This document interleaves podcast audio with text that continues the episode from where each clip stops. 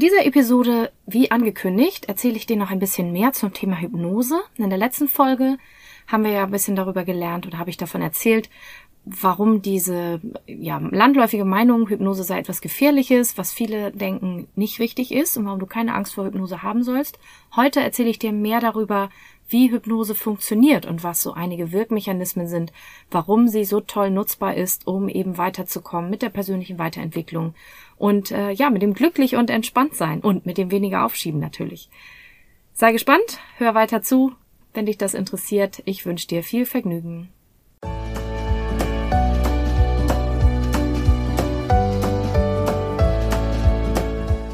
Hallo und herzlich willkommen zu diesem Podcast. Ich bin Katrin Grobin und du bekommst von mir hier viele hilfreiche Methoden, Tipps und Übungen rund um die Themen weniger aufschieben und entspannter leben. Ich wünsche dir spannende Erkenntnisse und ganz viel Freude damit.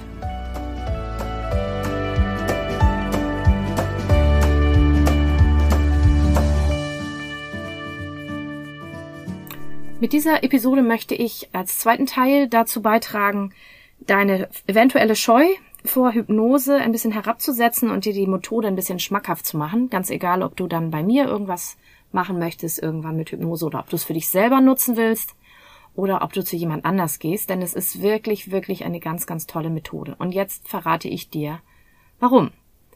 Ich habe ja schon gesagt, ich habe es gelernt, Hypnose deshalb, weil ich in meinen Coachings immer wieder feststelle oder festgestellt habe bisher, dass es oft nicht ausreichend ist, wenn man etwas mit dem Kopf verstanden hat. Also wenn man nur kapiert hat, ah, deswegen mache ich das und dann rausgeht mit dem Willen, ich mache das jetzt anders, weil es dann oft nicht funktioniert. Und warum ist das so? Ich habe heute drei Bilder dabei und das erste Bild ist der Eisberg. Das gibt's ja für verschiedene Dinge. Und der Eisberg heute bedeutet, bei einem Eisberg ist ja der größte Teil unter der Wasserlinie. Es guckt ja eigentlich nur so ein kleiner Teil raus und egal wie groß dieser Teil ist, man kann davon ausgehen, dass mindestens zwei Drittel oder sogar noch viel mehr unter der Wasseroberfläche sind und schwimmen und man hat da keinen direkten Zugang. Und wenn du das jetzt mal als Bild nimmst, über der Wasseroberfläche ist eben der bewusste Verstand und von dem wir immer denken, er würde alles steuern, weil wir ja so stolz sind auf unser Denkhirn. Aber in Wirklichkeit steuert der Teil, der unter der Wasserlinie ist, das Unterbewusstsein, einen viel, viel größeren Teil. Und manchmal ist es ganz gut, dass er das tut. Also es gibt ganz viele Körperprozesse zum Beispiel, für die es gut ist, dass das Unterbewusstsein das regelt. Denn stell dir vor, wie stressig das wäre. Man müsste jedes Mal daran denken, einzuatmen und wieder auszuatmen und das regelmäßig und den Herzschlag noch zu regulieren und die Temperatur und was man alles im Körper regulieren muss, das würde überhaupt nicht funktionieren. Also das muss schon mal automatisch laufen, ohne dass wir das bewusst wahrnehmen und regeln. Und dann ist es auch so, stell dir vor, du müsstest alles, was du am Tag tust, auch ganz bewusst machen. Ja, Zähne putzen, die die Schuhe anziehen, überhaupt aussuchen, was du anziehen willst oder dir ein Brot schmieren oder keine Ahnung, Kartoffelwasser aufsetzen oder so, wie man telefoniert und lauter so Dinge, die wir halt häufig tun.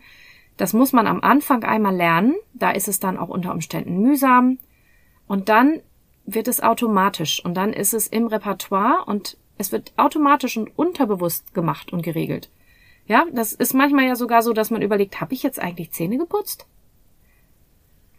Also ich weiß nicht, ob dir das auch schon mal so gegangen ist, aber ich gehe dann immer, wenn das mal so ist, gehe ich nochmal schnell gucken, ob die Zahnbürste nass ist oder fühle nochmal über die Zähne, einfach weil es so automatisch abgelaufen ist, dass es manchmal einfach in Vergessenheit gerät, weil es eben Arbeitsspeicher spart. Also es ist viel entspannter, dass auch Dinge automatisch laufen. So, das ist der Vorteil des Ganzen. Der Nachteil allerdings ist, dass auch andere Verhaltensweisen, die wir eigentlich vom Verstand her anders machen wollen, auch auf automatischen Autopilot gestellt sind. Und da könnte zum Beispiel Aufschieben dazugehören als Bewältigungsstrategie. Wann immer mir etwas Angst macht oder wann immer ich etwas unangenehm finde, habe ich vielleicht gelernt, dass es am besten ist, der Sache aus dem Weg zu gehen und dass es ein guter Weg ist, mich sofort besser zu fühlen, wenn ich Netflix anmache oder wenn ich die Wohnung putze oder wenn ich mich schlecht fühle und irgendwie ein schlechtes Gewissen habe, dass ich dann was esse, weil ich mich dann einfach besser fühle, wenn mein Blutzuckerspiegel steigt. Und das funktioniert auch oft automatisch, sodass wir es überhaupt nicht wahrnehmen. Und selbst wenn wir uns das vornehmen mit dem bewussten Verstand, okay, nächstes Mal gehe ich die Sache wirklich an und dann stelle ich mich diesem Gefühl und dann fühle ich das durch und dann setze ich mich an die Aufgabe und so weiter, ist die Wahrscheinlichkeit, vor allen Dingen auch je öfter ich das vorher schon anders gemacht habe, die Wahrscheinlichkeit relativ hoch, dass es nicht funktionieren wird, weil das Unterbewusstsein einfach das Programm abfährt. Und es ist sehr schwer, mit dem bewussten Verstand dagegen zu gehen und manchmal sogar nicht möglich. Einfach weil das Programm schon so automatisch läuft, dass das Unterbewusstsein sagt, ja, ja, denk du mal, was du willst, ja, ich steuere das hier mal alleine. Und dann geht es vielleicht mit, mit Willenskraft, dass du es eine Weile irgendwie hinkriegst, aber dann fällst du doch, dann ist eine Krise, dann hast du schlechten, schlecht geschlafen vielleicht oder es gibt Streit zu Hause oder was auch immer, irgendeine Stresssituation und zack fällst du wieder in dein altes Muster. Also zum Beispiel auch beim Essen. Du hast dir vorgenommen, du willst gesünder essen, du willst weniger essen, du willst nicht so viel naschen oder was auch immer. Und du schaffst es eine ganze Weile und bleibst schön bei der Stange und dann kommt eine Stresssituation bei der Arbeit oder so und zack, erwischst du dich. Oder du kriegst es vielleicht nicht mal mit. Plötzlich ist die Chipstüte leer. oder Gummibärchen oder was immer. Und du weißt kaum, wie das passiert ist. Oder du merkst es noch, aber du kannst es nicht stoppen. Einfach weil dieser unbewusste Mechanismus viel stärker ist. Und da ist schon der erste Vorteil oder der erste Wirkmechanismus von Hypnose. Wir können mit der Hypnose halt direkt in das Unterbewusstsein. So, und warum geht das jetzt? Und warum geht das nicht sonst? Da kommen wir zum zweiten Bild. Stell dir vor, wenn jetzt dieser Eisberg kein, kein Eisberg wäre im Wasser, sondern wenn das quasi eine Firmenzentrale wäre. Und du hast halt den Eingangsbereich, ähm, ich war ja neulich im Radio. Diesen Sommer war ich ja im Radio beim NDR, kann man da in dem Podcast auch noch hören, bei NDR Spezial zum Thema Aufschieben. Und als ich da angekommen bin, da war da erstmal dieses Pförtnerhäuschen. Und da musste ich mich dann anmelden. Und dann fanden sie auch erstmal nicht, wo ich hin musste. Und da war vorher so, hier kommst du nicht rein, ja. Also hier kommt man nur am Pförtner vorbei, wenn man einen Termin hat. Da kann ja nicht einfach jeder durch die Schranke durch. Und so ist das auch bei uns. Oben ist der bewusste Verstand und, oder vorne an der Pförtner, da kommt dann die Pförtner Loge sozusagen. Und an dem Pförtner, das heißt dann der sogenannte kritische Faktor, wird erstmal geprüft, ob das, was da rein will, zu dem passt, was schon drin ist. Ja, also wir, der, dieser kritische Faktor, dieser Pförtner, dieser Türsteher, so wie auch in der Disco oder so, der guckt, ob die Klamotten der Person zu denen passen, die da schon drin sind. Und in, in dieser Linie zwischen dem Bewusstsein und dem Unterbewusstsein, da checkt der kritische Faktor, ist das, was wir da reintun wollen oder was da durch soll, passt das zu dem, was schon drin ist. Und wenn du jetzt zum Beispiel dich in mehr Selbstliebe üben willst oder Selbstakzeptanz, das machen wir ja auch viel im Coaching, dass wir wegkommen von ich hasse mich, ich bin so furchtbar hinzu, ich bin gut wie ich bin, ich bin wertvoll, ja, ich mache gute Dinge, ich bin okay wie ich bin, und der Türsteher guckt sich das an, guckt, was im Unterbewusstsein drin ist, und da sind vielleicht ganz viele andere Glaubenssätze und sagt, nee, du kommst hier nicht rein. So, und an diesem kritischen Faktor kommt man im bewussten Zustand kommt man an dem eigentlich nicht vorbei. Und was wir aber in Hypnose machen, ist, dass wir den kritischen Faktor ein bisschen ablenken und so, sozusagen in die Kaffeepause schicken. Der wird runtergefahren, der ist dann nicht so aktiv und dann kann man einfach an der Pförtnerloge vorbei weiter marschieren auf das Betriebsgelände. Und dann kommt das dritte, wir wollen nämlich mit dem Chef sprechen. Wir wollen mit dem Unterbewusstsein sprechen, das, was eben automatisch das Ganze steuert und so weiter. Und wir wollen gerne direkt mit der Chefetage sprechen.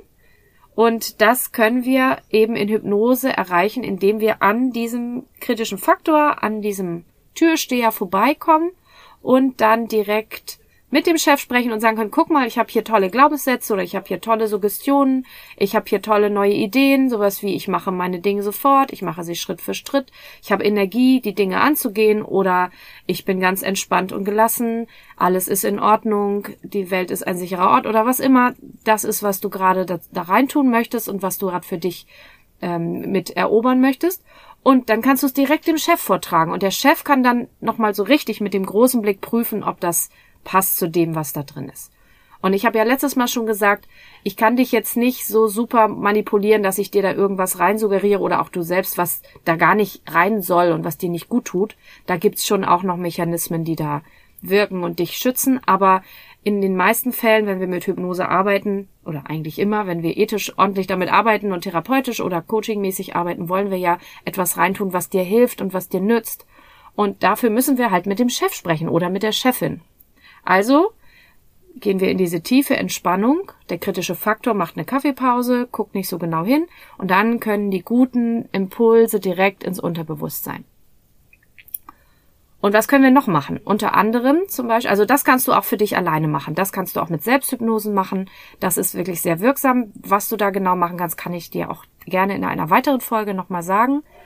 Und wenn wir noch intensiver damit arbeiten wollen, das ist nämlich auch noch das Tolle, wenn du dir jetzt weiter vorstellst, in diesem Unterbewusstsein wäre eine riesige Bibliothek und da ist alles aufgezeichnet, was dir jemals passiert ist.